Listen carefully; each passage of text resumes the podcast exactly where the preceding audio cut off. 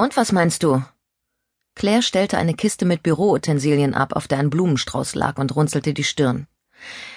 Nun, um ehrlich zu sein, Sam, von alleine hätte ich es nicht angesprochen, aber ich glaube nicht, dass die Krähe, die heute Morgen auf deinem Kopf gelandet ist, ein gutes Omen ist.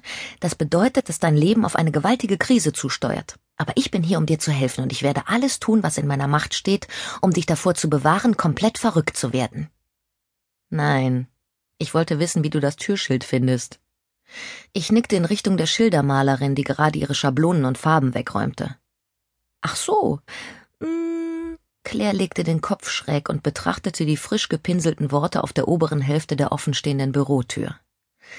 Das dritte Auge. Samantha Cossey und Claire Bennett. Diskrete Ermittlungen aller Art.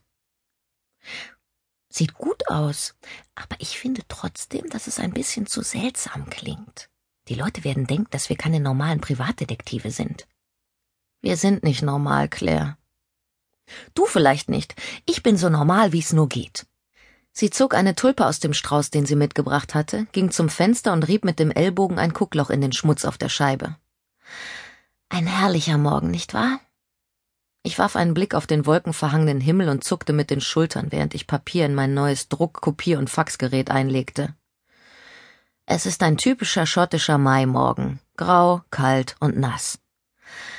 Als ich wach wurde, sagte Claire verträumt und nahm unbewusst eine elegante Pose ein, wie man sie sonst nur auf den Laufstegen der Modewelt bewundern konnte. Waren die hübschen kleinen Blümchen draußen mit Tau benetzt, als wären die Feen mit feuchten Schüchen über sie hinweggetanzt. Klingt das nicht hinreißend? Das habe ich mir ganz alleine ausgedacht. Sehr, äh.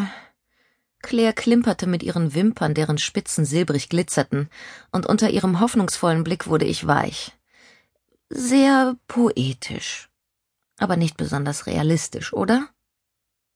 Sie blinzelte erneut und sah mich mit ihren großen blauen Augen verwirrt an. Wie meinst du das? Nun, sieh dich doch nur an. Ich machte eine Handbewegung in ihre Richtung. Du bist zwar ganz das Gegenteil von meiner kurzgewachsenen, stämmigen, dunkelhaarigen Wenigkeit, du bist groß, wunderschön, elegant und hast dieses silberblonde Haar, von dem jeder zu schwärmen scheint, aber so wie du jetzt bist, kannst du trotzdem nicht auf hübschen kleinen Blümchen herumtanzen, nicht wahr? Du würdest sie glatt zerquetschen, wenn du das in deiner menschlichen Gestalt versuchen würdest. Claire verdrehte ihre ausdrucksvollen Augen und schlug mir mit der Tulpe auf den Arm.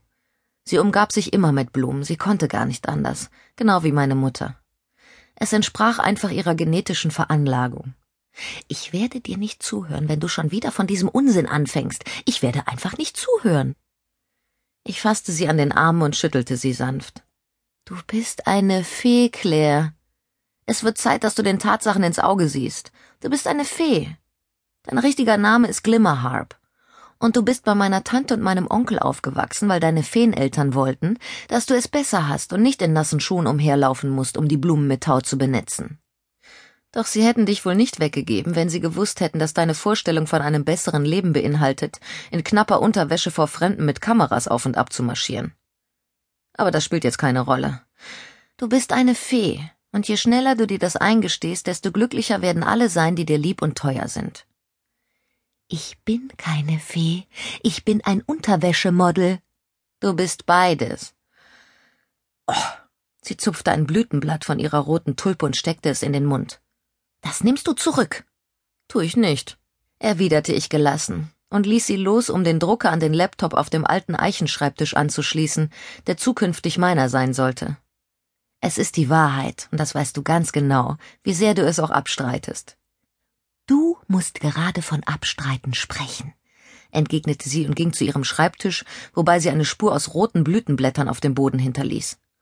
Du verleugnest dein Erbe doch bei jeder sich bietenden Gelegenheit. Ich musste lachen, denn schon die Vorstellung, dass ich ignorieren könnte, wer ich war, war ziemlich absurd. Ich habe ja nun wirklich nicht die geringste Chance, meine Abstammung zu verleugnen, nachdem ich das einzige Kind im ganzen Viertel war, dessen Mutter eine waschechte, lyrikbesessene, spitzohrige, unsterbliche Elfe ist. Die blöden Elfenwitze, die ich mir jahrelang anhören musste, haben mir meine Andersartigkeit sehr bewusst gemacht, und ich will erst gar nicht davon anfangen, was schon die kleinste Anspielung auf Herr der Ringe bei mir auslöst. Ich habe nie verstanden, wie du die Tatsache akzeptieren kannst, dass meine Mutter eine Elfe ist, andererseits aber bestreitest, dass es so etwas wie Feen gibt. Ich weigere mich, mit dir zu sprechen, wenn du so drauf bist, sagte Claire und nahm eine leere Milchflasche zur Hand, die sie als Vasenersatz mitgebracht hatte.